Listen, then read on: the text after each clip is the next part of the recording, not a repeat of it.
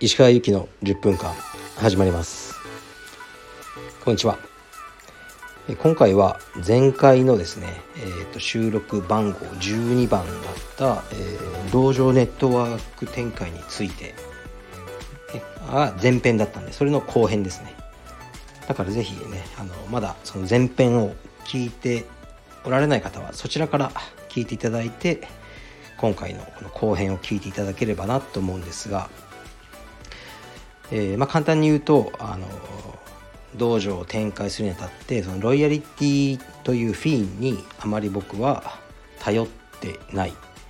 頼っちゃいけないと思っているってことをまず述べたんですね。でこの後編ではそれはなぜかというところですね。でまああの最初に答えから言っちゃうと僕はそのアフィリエーションフィーよりもそこのメンバーさんがえ、っとカルペディエムのえ、っとアパレルですね、まあ、道着ラッシュガードそして T シャツなどの靴下とかいろいろ作ってますけどキーホルダーとか。そちらをご購入していただく。でその利益の方が僕にとっては大事だということですね。ですからアフィリエーションフィーにこだわってないっていうことで。でまあカルペディエムオンラインストアとかあのやってますよねそれとかももう多分ね普通の小さなアパレルのぐらいの売り上げはあるんじゃないかなと思いますね。でまあなんでかというとあの洋服って普通かぶりたくないじゃないですか自分が何かの服を着てて、まあ、道を歩いてて同じ服の人が前から歩いてきたらちょっと気まずいですよね。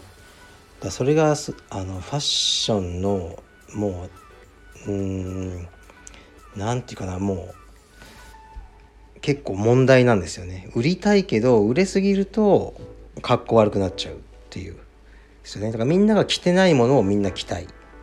あ、そうありますよね。バンドとかも。みんなが知らないようなバンドを知ってる自分が好きとか、まあ、若い頃ってそういうのあるじゃないですか、ね、あの好きなバンドってミスチルとかの言うとダサいとか思われがちとか。でもねやっぱりね一番売れてるやつがすごいんですよ。であの道場のアパレルっていうのは逆でカルペディエムっていう T シャツを着て道場に行ってカルペディエムって着てる人がいたらあの全然困らないですよね。それユニフォームみたいなもんなんで逆にこうみんなで着たいみたいな。かぶりたい。かぶり上等。そういう世界なんですね。ですから非常にあの物を売りやすいんです道場っていうのは。でデザインもいろいろね凝ったりねデザイナーとか使ったりも僕もまあ、未だにするんですけど一番売れるのはもうただロゴを入れただけのものなんですよ。だから非常に楽ですね。もうもうパッとロゴを入れて売る。でそれだけなんですね。だからあのー、僕はそこをすごい重視してて例えば今まだないですけど千葉に新しい道場ができますと。で1年2年経って会員さんが100名になる。でその場合その千葉支部からいただくアフィリエーションよりもその100人の会員さんが、まあ、年間1人分かんないですけど何着か道着買ってくれたりいろいろフーディー買ってくれたり T シャツ買っていただいたりとかそちらの売り上げの方が僕にはあの利益大きいし大事だということですね。ですから日本中にカルペディエムが増えていけばアパレルのえー、ご購入していただく数が増える。そういうふうに僕は捉えてジムの展開してるんですね。海外はちょっと違うんです。海外はまあちょっとやろうとしたりもしたんですけど僕が物を作って例えば韓国とかロンドンに送ることできないんですよね。もう送料とかあのそういうのがすごい大変になっちゃうんで。だから海外の場合はロイヤリティ少し高いんです。その代わりアパレルを独自に作っていいよっていうライセンスを与える。そういう考え方をしてますね。だから日本のカルペディウムの支部の場合は独自のアパレルを作ってもらうのはあの全然構わないんですけどカルペディウムのロゴにについては僕はめちゃくちゃうるさいですね。はいなんかあのちょっとでも映り込んでると消してくれとかあの支部名プラスロゴはいいけどそのロゴだけはダメとかもう毎回もううるせえなと思われてると思うんですけどもうそこは絶対譲らないで僕は商標を持ってるものだからあのかなり厳しくやってますね。うん、ですからまあ新しいカルペディウムの支部を開きたいっていう方が来た時はそのロゴの話ばっかりしてますね。なんか道場運営がどうとか指導方針がどうとかは、まあ、どうせコントロールできないからまあこういう感じでいいんじゃないですか。こういう感じでって言ってロゴだけは大事にしてくれ。内装か何からやる時に全部、えー、っと見せてくれ。で看板とか作っちゃってももう困っちゃうじゃないですか。大きな看板。だからもう作る前にちゃんとデザインを見せてくれっていう作業は毎回してますね。はい。からあの、まあ、これからもねそのアパレルを頑張らなきゃいけないんですよね。でアパレルっていうのは売れれば売れるほど作りやすくなるんですよね。やっぱ道着とかももう1000着ぐらいとか年間、うん、出してる可能性はありますね。そしたらあの、ね、業者さんも、ね、なんかこういうこと聞いてくれるじゃないですか。とか。だからどんどんあの大きくなってやっていくものだと思いますね。まあ、海外もねライセンスを売ってくれとか話結構あるんですけどなんかね信用しきれなくてやってないんですね。まあ、いつかやんなきゃなとは思ってます。うん、でそう道場のアパレルってもっとね他の道場の人とかもやればいいのになとか思うんですよねよくそれも聞かれるんですよどうやってやってるのとかでだからあのもしねあの僕がちょっと考えてるのは道場とか別に格闘技だけじゃなくてもスポーツ団体とかのアパレルのコンサルとかやりたいなとか思ってるんですよね。サッカーチームとかそういうのでもいいですけど、うん、すごく物をあの売りやすい状況にあるんですよねさっき言ったようにかぶり上等じゃないですか。でそこまでなんか機能性とかをね求められるわけでもなくこう非常に物を売りやすい環境にあると思うんですよね。はい、だから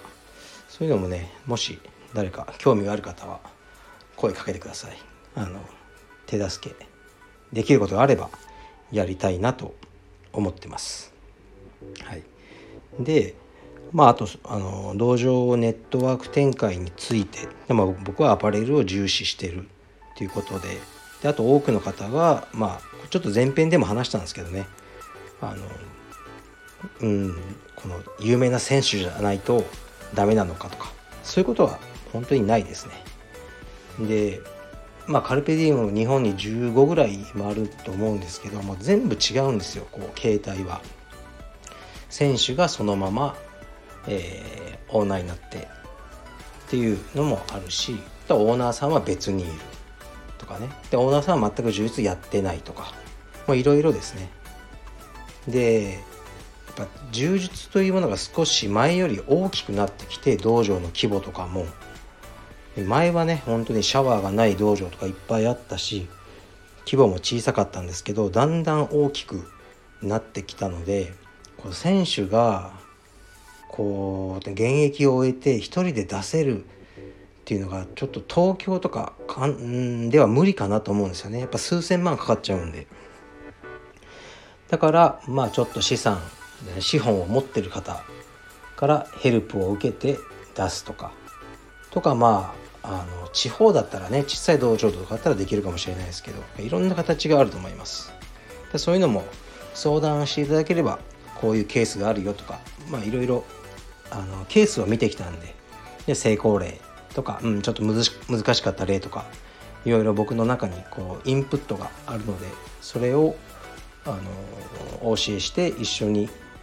ちゃんといい道場で利益を出せる道場をあの考えるってことはやってますね。はい、だから選手たちは今カルペディウムのみんなどうするつもりなんですかね？道場をいつかあのやる。のかな逆にやらないとしたらな ね何もできないやつらだと思うんですよね流通以外は。はい、なんか道場をやりたいと思ってあの今は現役に徹して終わったら自分の地元に帰るなりもしかしたらね東京が好きだったやつは東京で道場をやったりするんじゃないかなと思ってますね。でその時に、ね、その3,000万石川さん貸してくださいとかもうそんな無理なんですけどカルベディエムという名前を使うことによって最初からアドバンテージを持たせてあげたいとは思ってるんですね。そのためにあの頑張ってる。っていうのはありますね。なんか、うん、格闘技の道場ってやっぱりみんな入るの怖いんですよ。僕らはもう慣れきっちゃってるけどもう一般の方からすると、うん、なんかもうヤクザの事務所に行くようなもんだと思うんですよね。なんか怖い。変な人いるんじゃないかとか。一回入会したらやめれないんじゃないかとかあのあると思うんですけど。カルペディウムは多分そういうイメージないと思うんですよね。なんか普通にもうビジネスベースでやっててさらっとしててあのそういう変な主義主張がない道場というふうなイメージはあの出してきたと思うのであのうちの今のスタッフが現役辞めて道場開く時にカルベディエムというのを開けばもし彼がそんなに世界、ね、チャンピオンとかになれなかったやつでもあなんか近くにカルペディエムできたから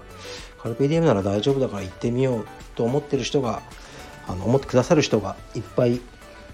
いたらいいなと思うんですね。そのために僕もブランド作りに頑張ってます。はい。でもね別にうちのスタッフがあの卒業してカルベディエムっていう名前以外でやるのも全く問題ないです。そういうことです。では失礼します。